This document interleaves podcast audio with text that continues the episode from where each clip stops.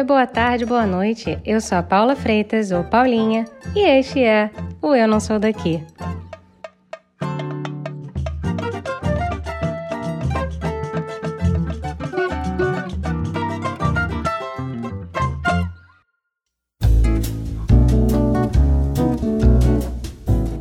Ser de um lugar e decidir ir para o outro, mudar o rumo da vida e pensar em novas possibilidades.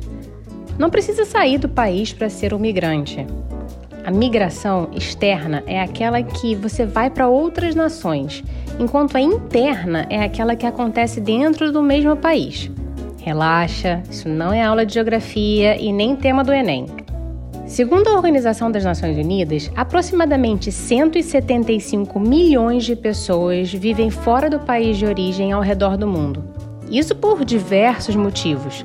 Pode ser por motivos extremos, como refugiados de guerra, pessoas que fogem da situação política insustentável no país de origem, aqueles que buscam viver com maior segurança no dia a dia, ou aqueles que buscam por condições de vida um pouco melhores.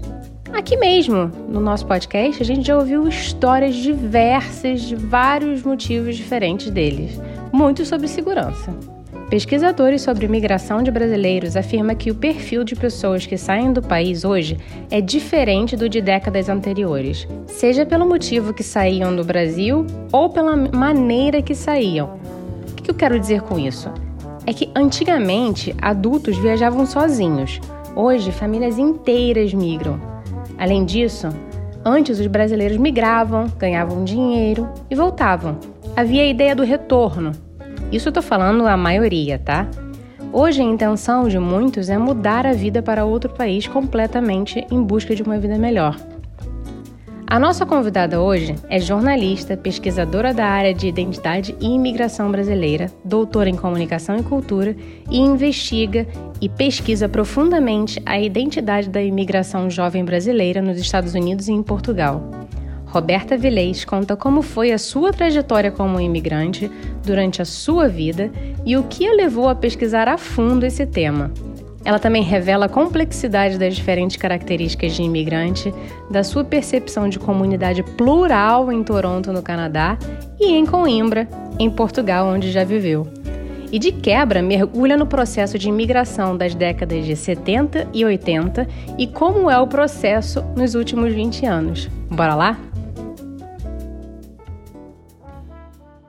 Roberto! Seja muito bem-vinda ao Eu Não Sou Daqui. É um prazer ter você nesta tarde de inverno, outono torinense, como disse você. Obrigada, Paulinha. É um prazer estar aqui com você também. Eu escuto o podcast, gosto bastante de ver como é que os brasileiros estão em tudo quanto é lugar, ver como é que a migração ocorre a sofrência, ou a sofrência, como a gente diria, né? Ao redor do mundo, basicamente. As dores e alegrias. É, a migração é um, é um desafio, né? É um constante aprendizado, porque a gente tem que sair da, da nossa zona de conforto, das redes de apoio que a gente cria, amigos, família, trabalho, e tem que criar tudo novo de novo. E ninguém é mais, no, no, nosso caso, ninguém é mais adolescente com aquela facilidade de fazer 500 amigos ao mesmo tempo. Seria bom, né? Seria bom. Mas antes da gente começar falando de, de imigração e imigração, explica aí para o pessoal quem é Roberta por Roberta nesta Toronto fria, com seu casaquinho de vó. Roberta por Roberta.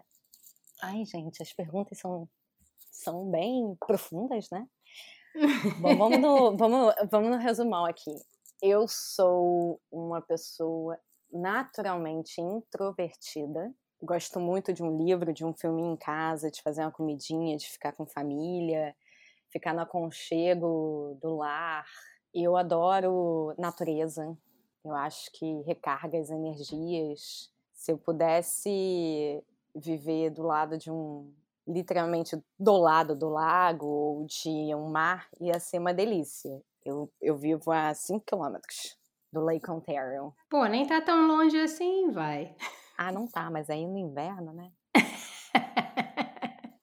eu gosto de caminhar, gosto muito de caminhar, de andar pela cidade. Eu acho que isso que me ajudou muito na adaptação. Então, caminho por tudo quanto é canto, sempre gostei. Eu tenho uma vontade de descobrir as coisas, de criar, descobrir, de desbravar, digamos assim. E aí eu vou, vou ali, tranquilinha, no meu passinho, e de repente, pum, caminhei 20 quilômetros. Olha. Gosto de arte. Roberta por Roberta é uma pessoa com um mundo interno muito criativo.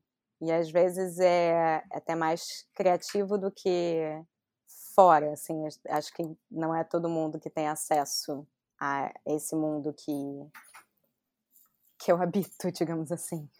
Oh, fiquei curiosa agora, viu? Fiquei curiosa porque esse mundo parece vasto, pelo visto. Ah, ele é. Eu adoro, eu adoro arte, adoro escrever poesia, desenhar, pintar, tirar foto.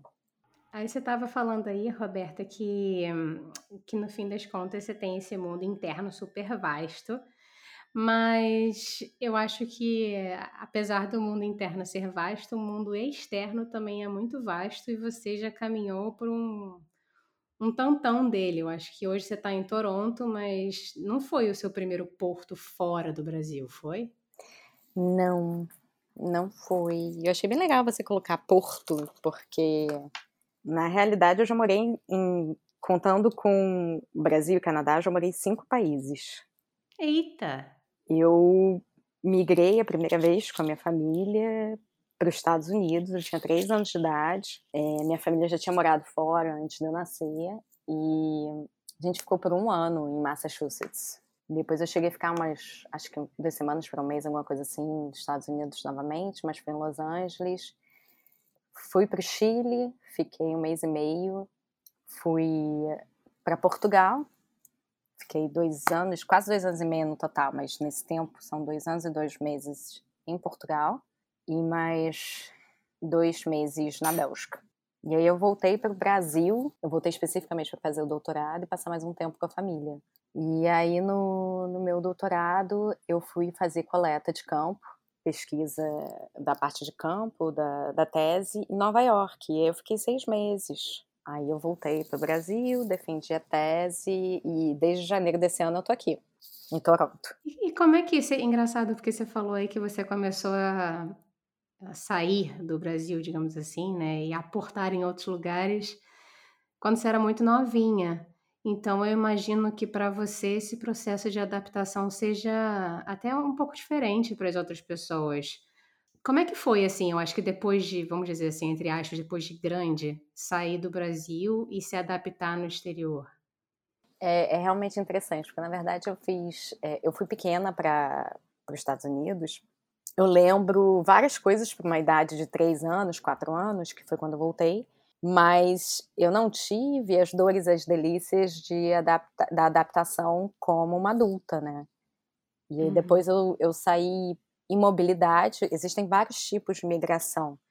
A migração de mobilidade, ela, em geral, é, é mais curta ou com um tempo fixo.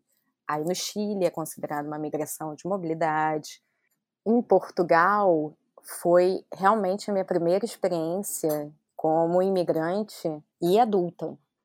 Então, eu, eu tive outras questões para lidar em Portugal que, que até então a, eu ou não lembrava, ou lembrava algumas coisas de memória da, da vida dos meus pais, que eram os responsáveis por todos nós. Eu sou a, caçula de três irmãos. Ou a, aquela percepção de mobilidade acaba sendo muitas vezes uma percepção de tempo suspenso. Então hum. você está ali um ano e meio num lugar, seu tempo está suspenso, então tem uma sensação de vou aproveitar tudo, tô de férias, eu tenho coisa para fazer, é tudo junto, sabe? Nesse espaço suspenso você está um pouco a turismo e um pouco fazendo o que você tem que fazer. E no em Portugal foi ok, vou vou devagar, vou me adaptar e foi ótimo, assim, foi um, uma experiência maravilhosa. E você mencionou aí que foi um pouquinho diferente de como você, quando você se mudou, quando você era criança, né? Apesar de você ter memórias muito frescas, pelo que você disse. Mas quais seriam algumas diferenças desse processo de adulta se mudando? Em Portugal, eu estava fazendo o processo de migração. Visto era de. O visto era estudantil, então eu fiz o mestrado em Portugal. E com isso, visto de mestrado, ele te permite 25% do tempo a trabalho e 75% é, estudando, fazendo pesquisa. Mas chegando lá, eu tinha que me apresentar ao Serviço de Estrangeiros e Fronteira, no CEF. Eu tinha que me cadastrar na freguesia, cadastrar nas instâncias de saúde em Portugal como é, estudante, como imigrante estudante e pesquisadora no, no mestrado, eu tinha direito a, a, acesso à saúde pública. Então, eu fiz o PB4, que é um documento que a gente apresenta na parte, nas instâncias de saúde em Portugal, na hora de se cadastrar, para a gente ter os mesmos direitos de uma pessoa local. Então, essas, essas coisas, é, é, cada detalhe burocrático, ele se difere quando a gente é criança, porque quando a gente é criança, a gente não faz isso. É um peso, acho que é um peso burocrático que a gente nem pensa quando a gente é criança, né? E até quando a gente é adulta, porque tem muita gente que sai para emigrar e que não se liga nessas coisas, né? nessa parte burocrática que é importantíssima e facilita no processo de adaptação. Uma vez que você quita a parte burocrática, abre conta no banco, tudo isso você já fez assim o básico para você conseguir descansar e falar: agora eu vou conhecer a cidade, agora eu vou conhecer o trabalho, seja lá onde ele for, vou tentar fazer novos amigos.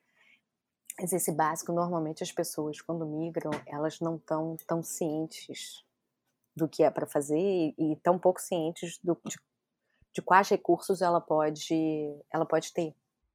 E assim, se a gente sair um pouquinho de Portugal e, e for para onde você está agora, que é Toronto, tudo que se fala sobre Toronto e o Canadá, especialmente Toronto, eu acho que o Canadá como um todo, mas especialmente Toronto, dizem que é muito plural e os dados é que é uma cidade cheia de estrangeiros ou de pessoas que são descendentes, né, de imigrantes.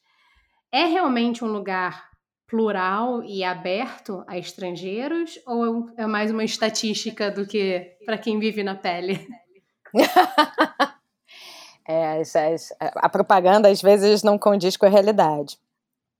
Opa. Eu acho Toronto extremamente múltiplo, diverso.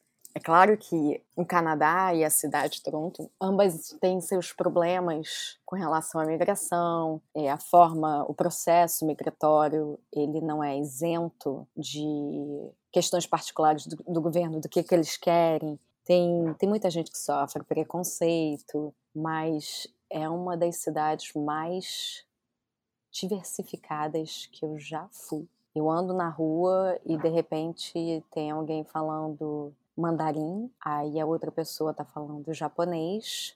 E outro dia eu tava andando na, na rua de trás do, do meu prédio e tinha um casal perdido falando urdu. e eu, eu por acaso captei o que estava acontecendo, entendi e tal. Falei em português porque não sei, não sei o que cargas d'água.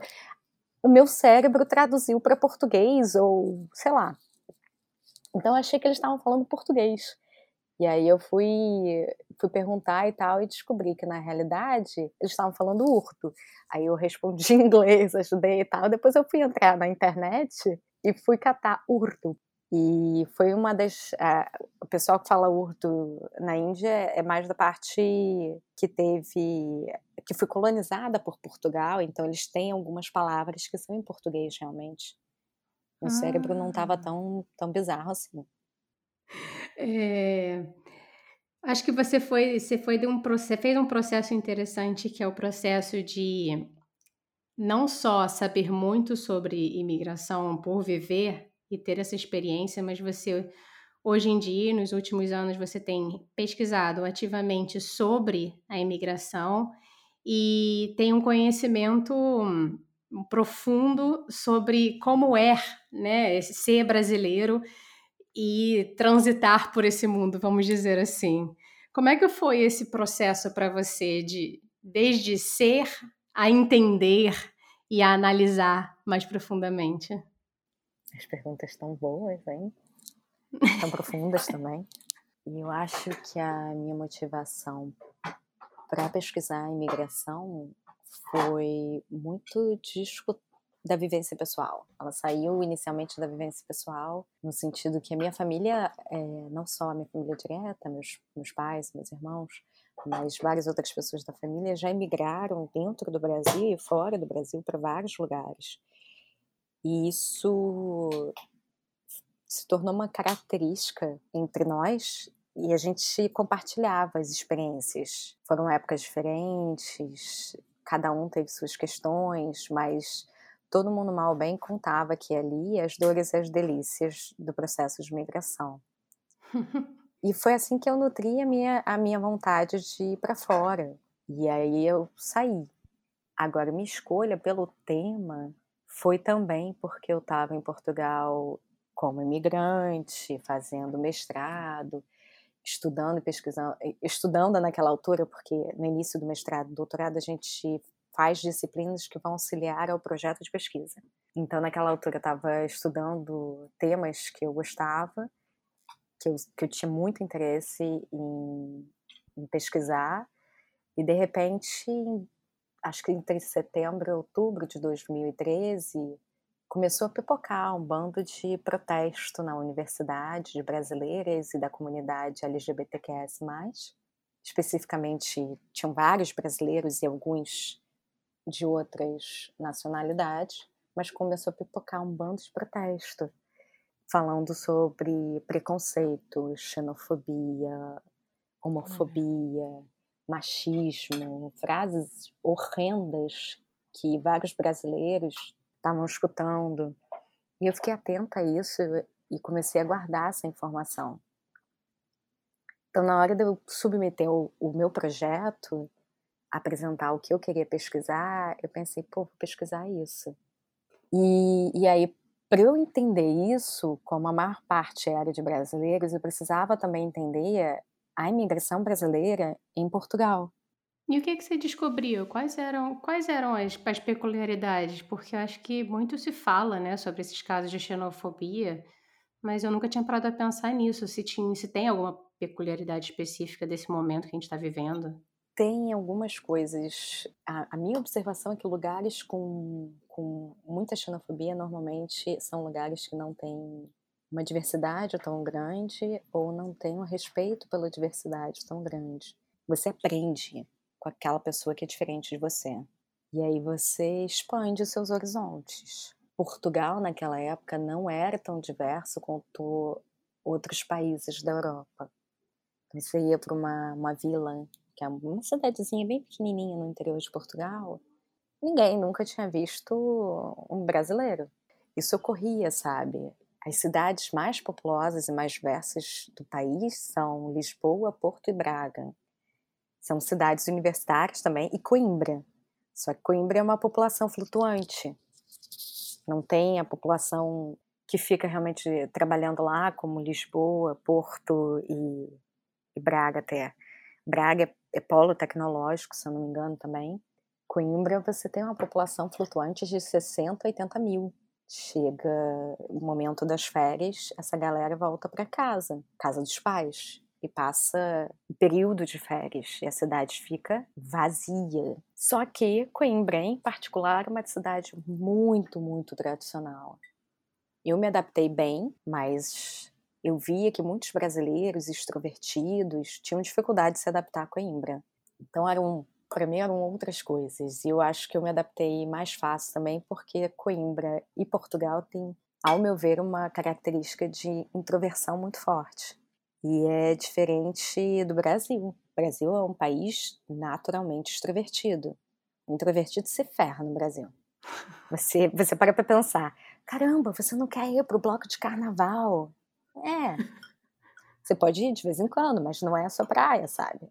Como assim? Você não curte essa praia lotada, esse mar de pessoas na praia? Tem, são gostos e gostos, e é um país com sol o tempo inteiro. E eu acho que o, a, o sol o tempo inteiro também interfere na, no humor das pessoas, tanto o sol quanto o frio o tempo inteiro, tudo isso interfere para quanto aquelas pessoas vão se abrir mais ou se, vão se fechar mais. Eu não sei se você já ouviu das Mães de Bragança. Cara, isso não me é estranho. O, o que ocorreu foi que havia, agora eu não lembro todos os detalhes, mas havia um bordel em Braga, ou nos arredores de Braga, com mulheres de todos os lugares trabalhando lá, inclusive brasileiras. Isso quando? Ah, isso acho que foi 2001, sabia? Olha, início dos anos 2000, então. Chegou a ser capa da Times. Caramba.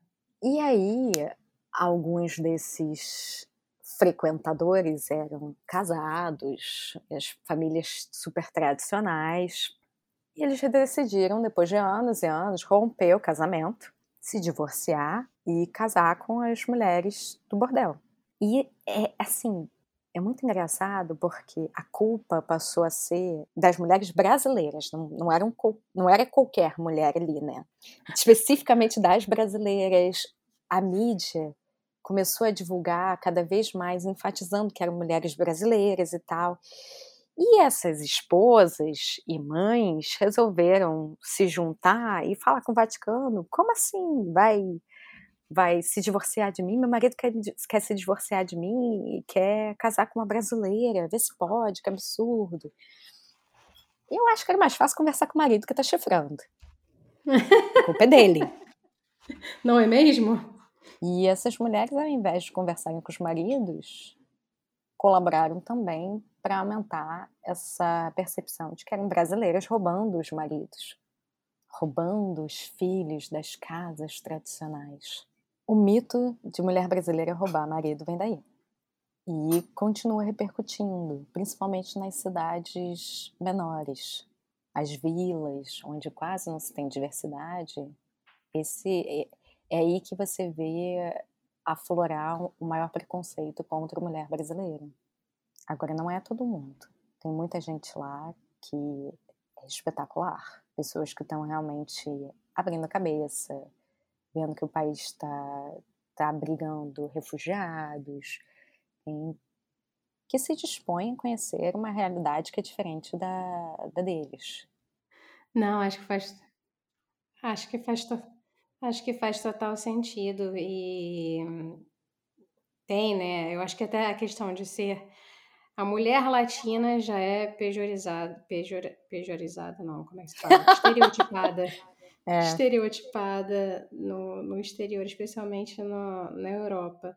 Se a gente ainda pensar a mulher latina brasileira, eu acho que ainda tem uma camada a mais. E aí, se a gente botar ainda uma outra camada, que é a mulher latina brasileira negra, é ainda uma outra camada de estereótipos e preconceitos muito fortes, né? E como disse você, no fim, dos, no fim das contas, é, pouco se fala dos homens nessa, nessa conversa é, toda. As camadas são, são vastas, exatamente isso que você falou, sabe?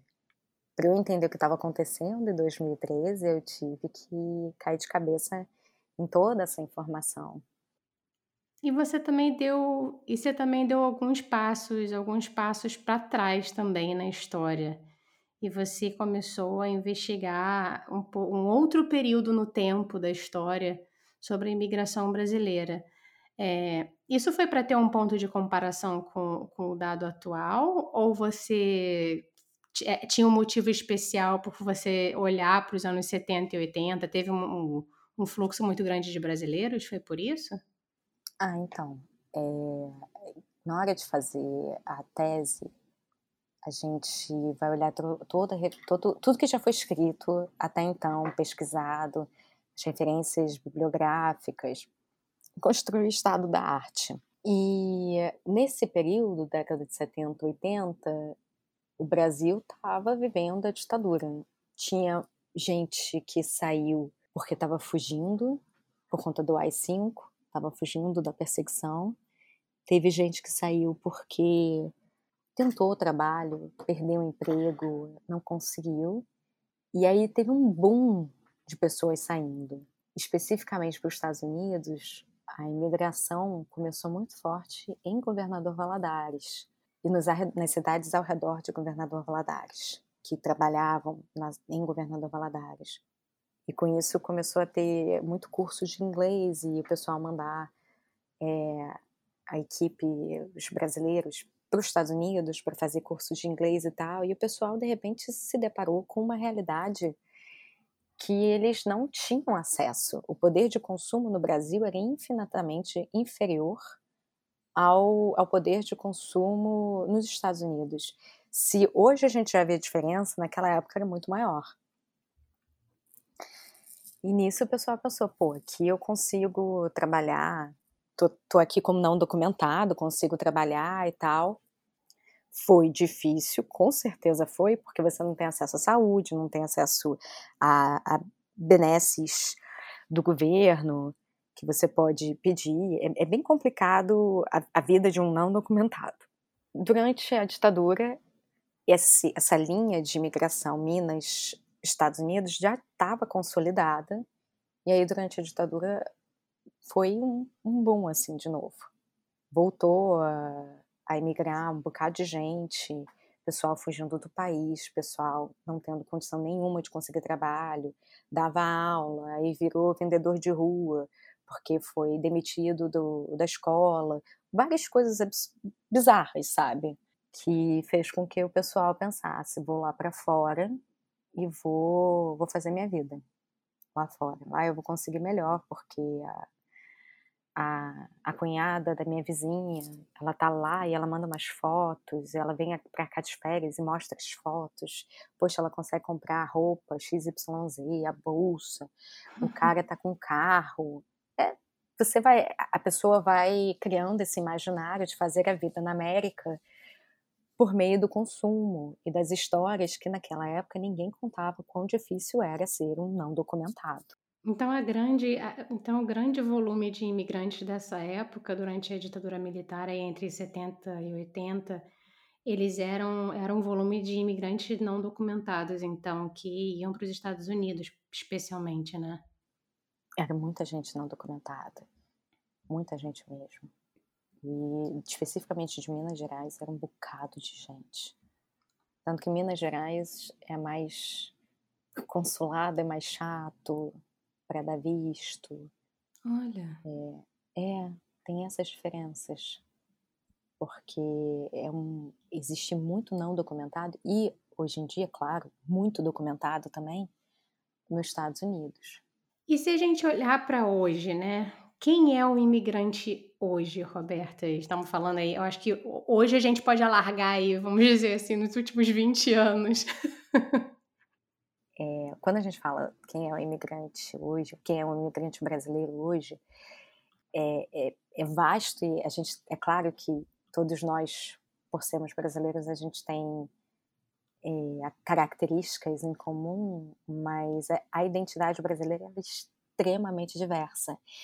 E nem todo brasileiro que vai para os Estados Unidos é o mesmo público de Portugal, ou do Canadá, ou da Itália, ou da França. Eu inicialmente queria pesquisar a migração jovem, millennial e centennial. O que que é um... Peraí, o que que é um centennial? Você já está botando o termo desconhecido aí para a gente entender. Me explica o que é um centênio, Roberto. millennial, você deve, você deve ser millennial. Eu sou millennium, e década de 80 até mais ou menos, acredito eu, 96 por aí. Centennium vai ser a geração seguinte ao millennium. Então os centennials são a geração Z, a famosa é a geração Z. Z. É a geração Z. Os centennials são a geração Z. E logo após os centênios, a gente tem, se não me engano, os alfa. Eita, nós. São os adolescentes de hoje em dia. Acho que é por aí. Parem de procriar, meu povo. É, daqui a pouco vai dar número, vai dar alfa 3, alfa 4, porque. Daqui a pouco vai nascer Omicron, Omicron, Alfa Cron. a geração pandemia. Baby Bull da pandemia. Baby Cron. Baby Cron.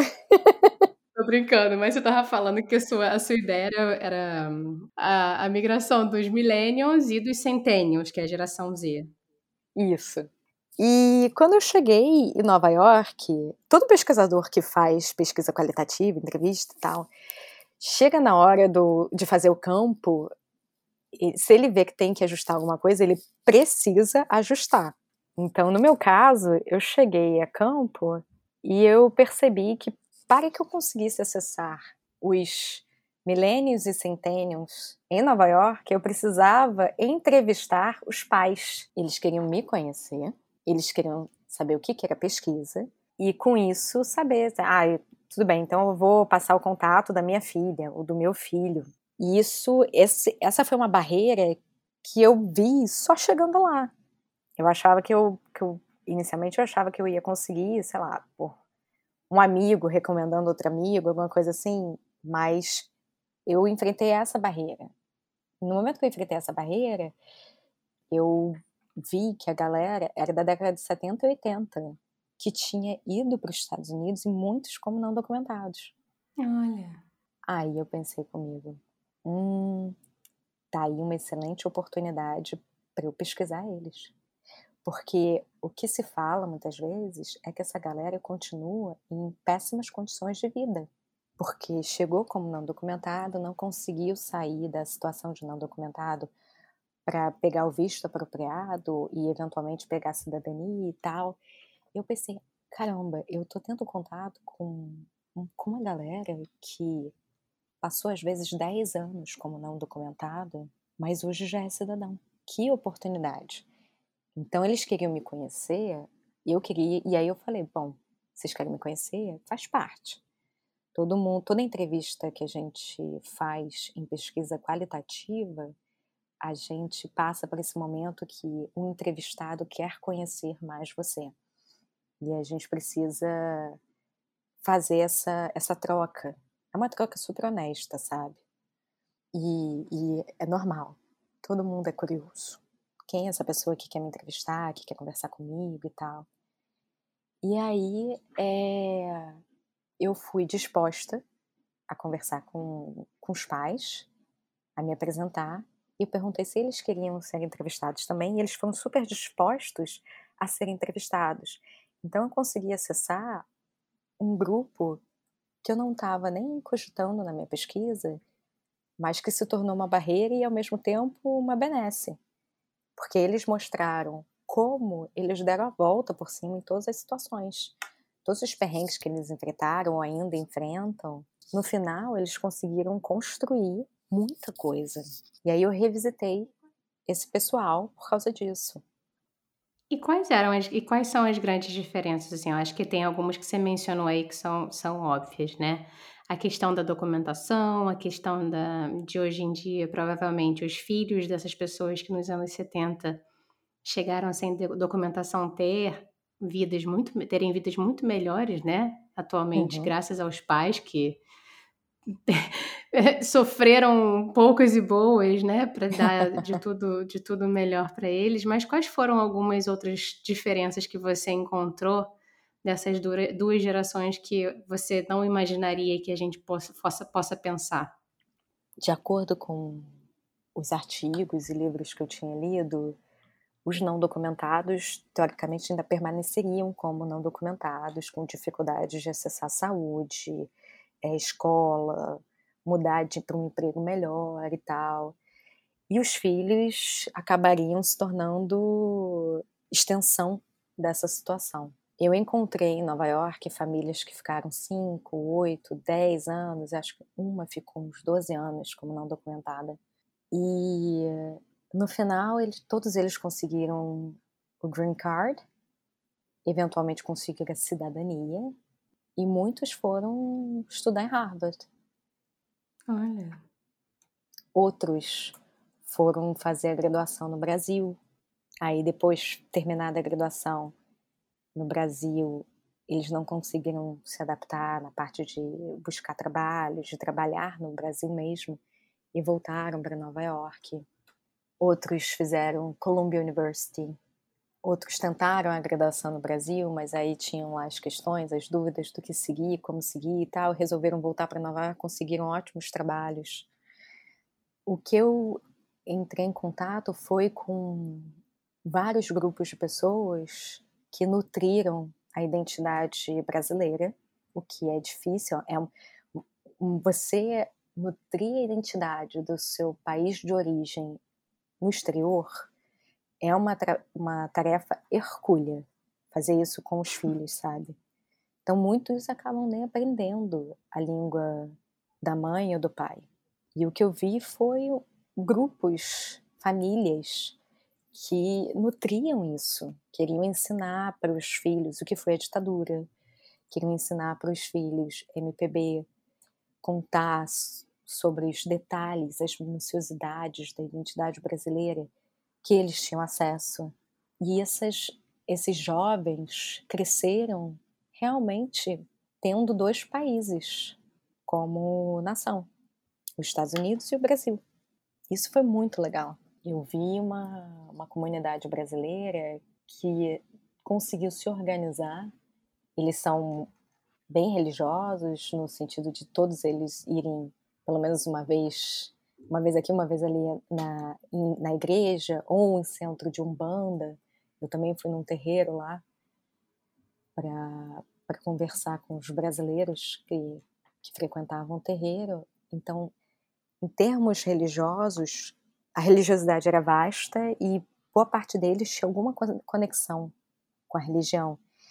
E essas, esses centros religiosos, eles colaboravam para nutrir a identidade brasileira, ensinando muitas vezes português, fazendo festa junina, é, feira de culinária brasileira, das coisas mais diversas, sabe? E ao mesmo tempo, eles, esses centros religiosos auxiliaram os imigrantes não documentados em como eles poderiam se organizar melhor. Eles passaram a ter workshop de finanças, aprender sobre as, os diversos vistos dentro dos Estados Unidos, porque é muito visto, funciona completamente diferente do, do Canadá e de Portugal, por exemplo. E para acessar o visto como não documentado é mais difícil nos Estados Unidos, não é uma coisa fácil. Então eles estavam aprendendo como eles poderiam se tornar documentados, eventualmente eles se tornaram, né? É, e aprendendo como investir o dinheiro é engraçado você trazer a questão da religiosidade e agora trazendo um lado mais pessoal. Eu estava conversando com uma amiga americana minha que ela é judia e ela estava explicando, né, que ela falou assim: "Ah, muita gente fala que nós judeus somos muito fechados e tudo mais, mas é através da comunidade que a gente permeia, né, e faz basicamente passar a cultura dos antepassados, as culturas que vieram antes. Então é muito interessante você fazer uma, uma conexão e encontrar essa conexão entre a religião e não só a ajuda no, nesse novo país, mas essa questão de fazer a cultura ser, se manter viva, né, de certa maneira, para as próximas gerações. É, é exatamente isso. A gente passa pela pela religião, pelas trocas, pela memória em família. E aí isso acaba criando, dando é, sustento. Eu, em Portugal, antes de eu conseguir criar o meu núcleo de amizade, a minha família era, era minha, minha rede de suporte. Eu sabia que eu podia contar com eles. Então eu ligava para eles, trocava experiências, eu não me sentia sozinha. A gente sempre enfrenta a solidão quando a gente migra, seja migração ou no lugar que a gente já está. Nunca saiu do Brasil, em algum momento a gente enfrenta isso. E na imigração, isso vem muito forte para todos os imigrantes, porque a gente tem uma cisão da nossa rotina, da, da nossa relação com as redes que a gente construiu no nosso país e cidade de origem.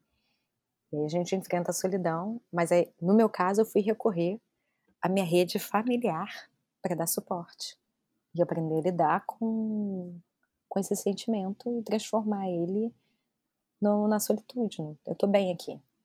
Tem uns e outros que, que fazem isso, cada um faz isso um pouco diferente, mas eu sabia que eu tinha dentro de mim esse suporte familiar. A gente não deixou aí disponível, né, no início do, do programa, o seu, o seu Lattes, que eu acho muito vasto, mas. Quem dera ele me desse um emprego no Brasil. ah. Aí, gente, querendo entrar em contato com a Roberta, diz que 0800. Mas eu tô feliz, eu tenho emprego aqui.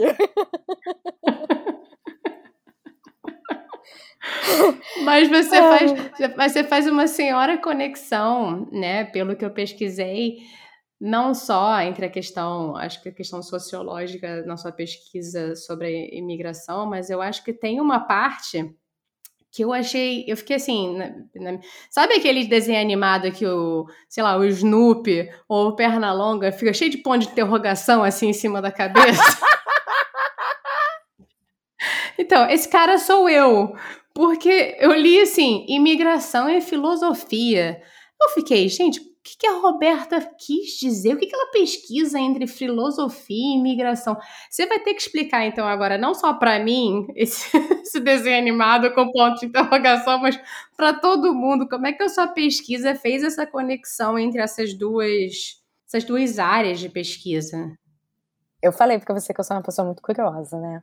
E você deve ter visto pelo Lattes que, na verdade, eu entrei na faculdade de arquitetura e urbanismo.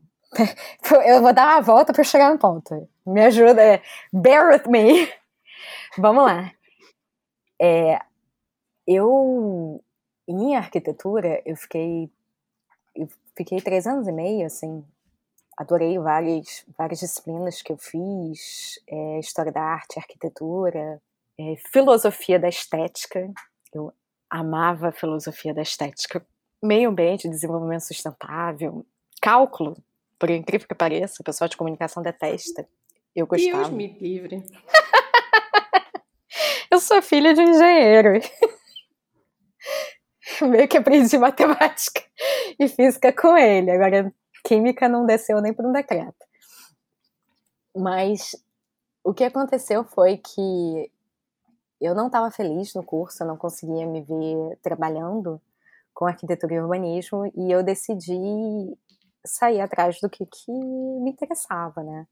Me conhecer melhor e ver como é que eu podia buscar algo que me interessava. Nisso eu fui para comunicação, que é um curso tão interdisciplinar quanto arquitetura, é, long, long story short. E o que, que acontece? A criação do curso de comunicação, ela é mais do que os processos de comunicação, meios de comunicação de massa, né? Então, o curso de comunicação, ele, o primeiro, a primeira pós-graduação foi nos Estados Unidos, num período é, que foi resultado de um de grupos que trabalhavam para Bell, acho que era Bell de telecomunicações e o governo dos Estados Unidos tentando decodificar as, as mensagens nazistas. E eram filósofos, sociólogos, antropólogos. Era essa galera de ciências sociais e humanas. Todos eles juntos estavam tentando entender o processo de, de comunicação, de codificação e decodificação das mensagens nazistas. Então a gente tem esse cenário, nisso o pessoal vai estudando cada vez mais, e acaba que cria o curso de comunicação, o curso de comunicação é interdisciplinar aí, já na base dele. No que a gente aprende. Então tem gente que fala, o que, que é isso, comunicação? Você está dando antropologia? Porque né, na realidade, ao meu ver, aí é particular, eu acho que vão ter cursos de comunicação no Brasil que não vão concordar comigo. A gente entende dentro de comunicação relações e processos de comunicação de massa, mas relações também que ocorrem por isso que eu, que eu fui para migração, eu fui, fui estudar dentro de comunicação as relações que ocorriam da imigração. E a gente também pega a parte de comportamento, consumo, e aí volta novamente para processos de comunicação de massa, publicidade e por aí vai. Tudo isso para dizer que eu adoro filosofia. Então, meu interesse, ele não, não, não foi uma ligação meio do nada, assim. ela já já estava ali, o curso já nutria, em arquitetura já também nutria, eu já nutria isso. E eu gosto muito de filosofia. Só que eu olho para a filosofia mais com um olhar de comunicação, diverso, do mundo de comunicação, do que talvez um olhar mais filósofo, filosófico, desculpa. Hum. E aí eu paro, no caso, a ponte que eu fiz na minha tese foi pegar o Sofista de Platão, é um dos, dos diálogos, onde ele trabalha o estrangeiro, que é, o, é a personagem principal. Estrangeiro de Leia.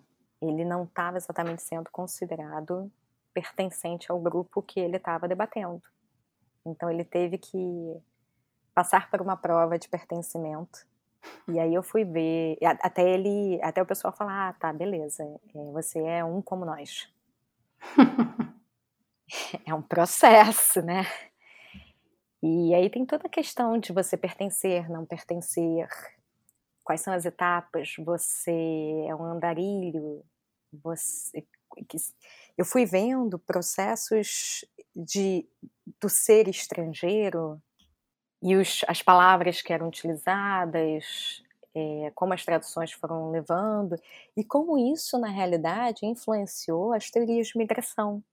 Eu não sei até que ponto o pessoal tem consciência disso, mas, mas boa parte da galera que pesquisa ciências sociais e humanas lê muita filosofia, ler antropologia, mas, mas lê, lê sobre todas as áreas, mas lê muito filosofia. E filosofia acaba sendo uma base que vai que está por trás de, de várias teorias de antropologia, de comunicação, de sociologia. É como se fosse um fio condutor.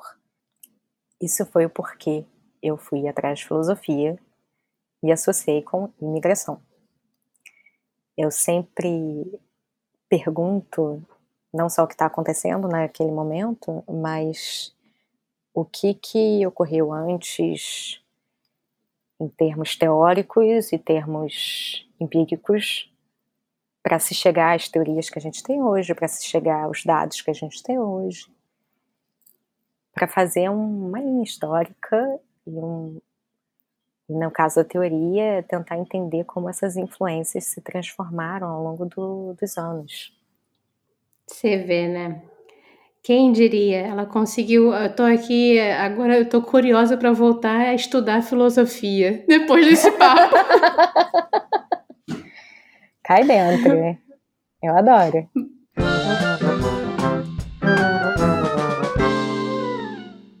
Mas vamos agora, Roberta, de momento chorrindo, porque o papo filosófico tá bom, mas eu vou pedir para você filosofar a sua gafe agora. Qual foi a gafe ou história memorável que você viveu no exterior? Aí pode ser Coimbra, pode ser Toronto, tá valendo tudo. Então, tem gente que, que fala que o, que o português é muito frio, sisudo. Eu acho que eles são só fechados. Tem alguns que são mais frios e tal, mas mas os que eu conheci são só fechados, demora para se abrir, mas se abre. E conversando com uma amiga minha, que estava fazendo doutorado na época que eu estava lá, ela é de Salvador, e ela é mais ela é mais aberta, assim, fala, ri alto e tal, e eu também rio alto. E aí, conversando com ela, ela falando, ai, não, eles são muito sisudos, são muito fechados e tal. Eu falei, ah, quer saber? Vou fazer uma experiência. Eu resolvi comprar um um nariz de palhaço e botar o nariz de palhaço e andar na rua do lado dela com o nariz de palhaço. Conversando naturalmente. Não tem nada acontecendo, não tem nada meu, na minha cara, sabe? Eu tô, tava ali andando, fui, fui no Mondego, é, fui sentar para tomar um café com ela e tal, e a gente batendo, batendo papo, trocando várias impressões e tal, e eu com o nariz de palhaço. Eu acho que foi muito engraçado. A gente, a gente se segurava muito para não rir, não rir no meio da rua, porque tinha gente que naturalmente olhava o nariz de palhaço e ria. Agora, tinha gente que olhava e ficava morrendo de vergonha e baixava a cabeça e fingia que não tinha me visto. Mentira! E foi assim o tempo inteiro. E a gente estava rindo muito, porque a, a reação, a, a, maior parte das reações foi essa. Foi olhar para mim, tomar um susto, baixar a cabeça e fingir que não me via. E a gente ria horrores disso, porque foi completamente diferente do Brasil, por exemplo. Essa mesma experiência eu já fiz no Outback, no Brasil. E eu tava, tava jantando com umas amigas minhas, botei o nariz de palhaço e fiquei na mesa e a galera caía na gargalhada. Se que não tem como se controlar. Depois de um shopping, então, isso aí deve ter dado boas risadas. Ah, é? A gente estava rindo muito. Gente... Eu tenho até foto desse dia. Os portugueses passando vergonha por você, basicamente, enquanto você lá no Outback dando risada. Eu acho que foi um negócio assim, sabe? Eles estavam passando vergonha por mim. Meu Deus, que menina é essa? Ela tá com. A menina, a menina tá com nariz de palhaço. A rapariga, a rapariga. rapariga, rapariga é outra. eu fui descobrir que a rapariga no Nordeste era sinônimo de p quando eu cheguei em Portugal. E as pessoas falavam para mim: ai, mas rapariga no Brasil não pode. Eu assim: o que tem rapariga? Como assim? Não percebo. Mas rapariga no Brasil não pode. Eu falei: rapariga, eu não vejo problema nenhum. Aí alguém veio falar, veio para mim assim e falou: Roberta, rapariga no Nordeste quer dizer quer dizer não é isso, Roberta. Falei, ah, sério? Rio de Janeiro não é assim, não.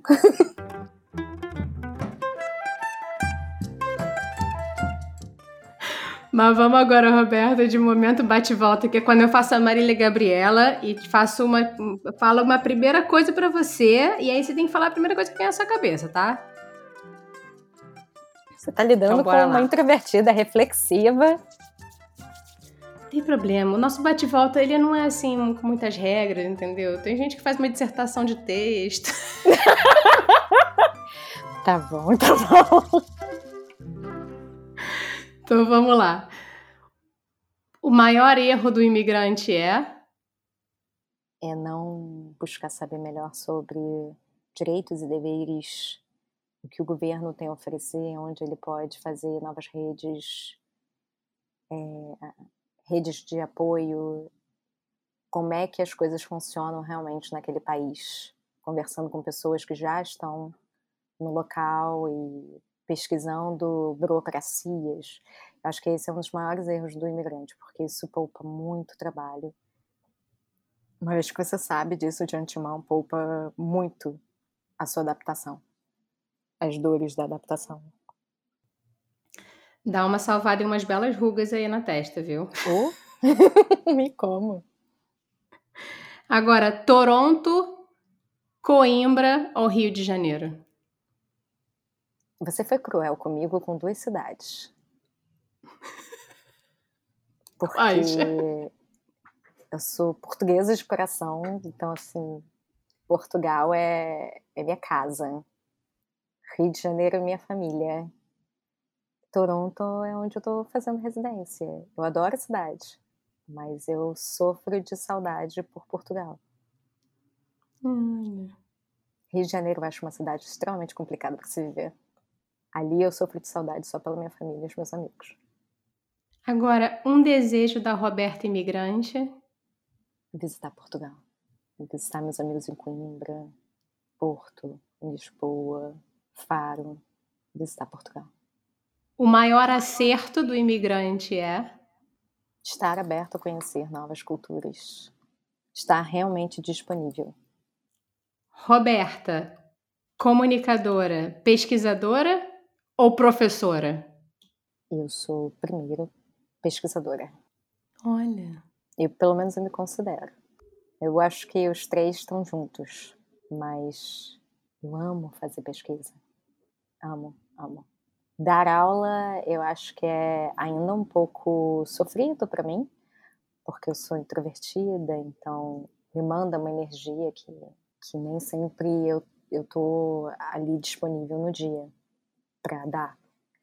Mas eu também adoro dar aula. E comunicadora, eu acho que é, é dessa minha transdisciplinaridade. Tá é argamassa. É. Tá ali permeando tudo. Um lugar em Coimbra. Mondego. ver o pôr do sol no Mondego. Um lugar em Toronto? Victoria College. É um jardim que é uma delícia, é calminho, jardim da Universidade de Toronto. Victoria College. Ele é super gostosinho, é como se você não estivesse dentro da cidade. Você está ali num microcosmos. E aí você senta, senta na grama, se quiser fazer um piquenique, caminha um pouquinho, senta ali, bate papo, brinca com os cachorrinhos. Roberta, vamos agora para o nosso último bloco, que é o modo avião, que é quando eu peço aí para os convidados dividirem dicas, pode ser de música, livro, disco, série, pessoas, é, filme, o que, o que você quiser tá valendo. Ai, meu Deus. Tem Mogli, Ludovico Einaudi, que é um italiano, se eu não me engano, de música clássica. Sim. Vanupier, Syrian Color, o Zé, meu marido, que me apresentou, eu adoro. Uh, Selma Wamusi, acho que é uma angolana, tem umas músicas muito legais. Barcelona Gypsy Klezmer Orchestra.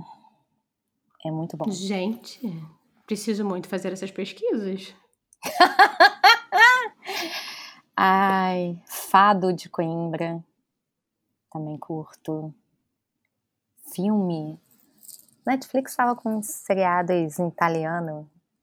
Eu gosto muito de ver filme de diversos lugares. Gosto de ver filme bobinho também, mas nada muito pastelão. Gosto mais de seriados mais investigativos. Então tem um italiano, que agora me fugiu o nome,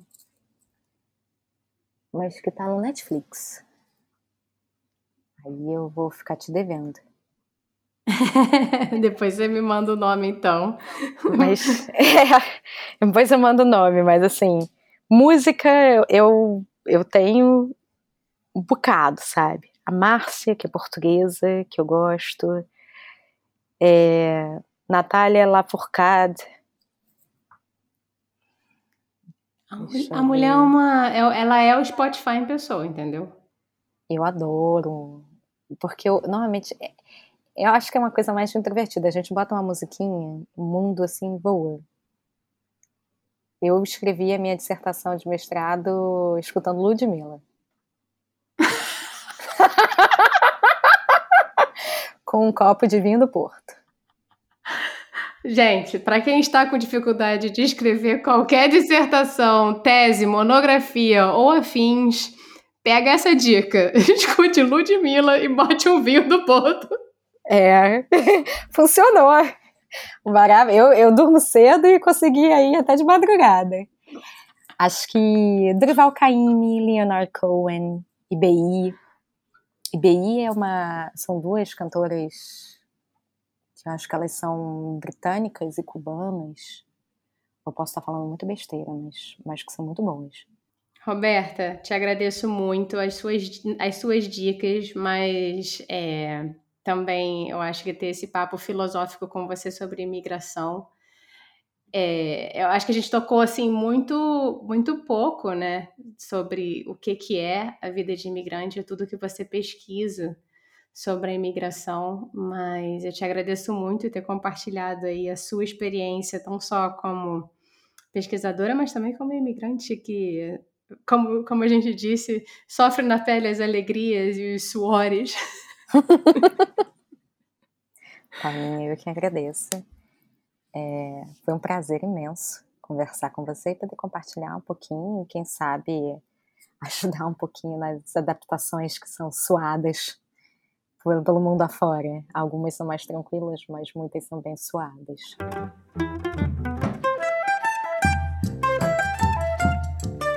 E aí, já clicou seguir o Eu Não Sou Daqui? Vai, clica aí onde quer que você esteja escutando a gente nesse momento. Não custa nada. E ó, deixa aí as cinco starzinhas aí, por favor. Querendo trocar uma ideia, fazer uma sugestão ou falar qualquer coisa, você pode encontrar a gente no Instagram, no arroba NSDaqui. O Eu Não Sou Daqui foi apresentado por Paula Freitas, editado pela Juliana Oliveira, design gráfico da Gabriela Altran, suporte de conteúdo das redes sociais da Luma Mundim e consultoria do João Freitas. A nossa música tem composição em flautas da Karina Neves, violão de sete cordas e bandolim do Pedro Franco e mixagem do Tito Neves. Até semana que vem!